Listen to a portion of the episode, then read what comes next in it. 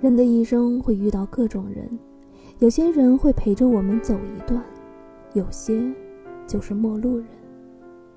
但神奇在于，哪怕没有交集，你也会跟这个陌路人有着千丝万缕的关系。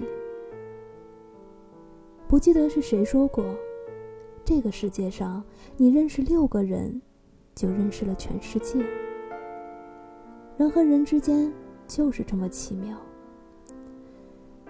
记得几年前去看赖声川导演的话剧，由何炅何老师主演的《水中之书》，他讲述的，就是人与人之间的关系。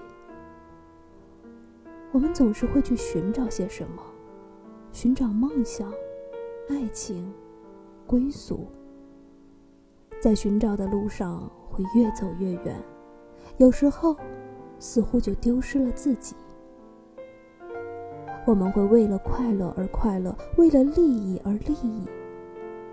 当你理所当然的去指责一个用情感做事的人，自己何尝不是一种悲凉？而往往这种悲凉是最脆弱不堪的，但凡被情感一击，便是碎了一地。爬得越高，越忘了自己最开始。是为什么而怕？其实快乐很简单，它根本是学不来的。你大笑一场，大哭一场，你说这是快乐，这便就是快乐。不要为了别人的存在而存在，也不要因为别人而活着。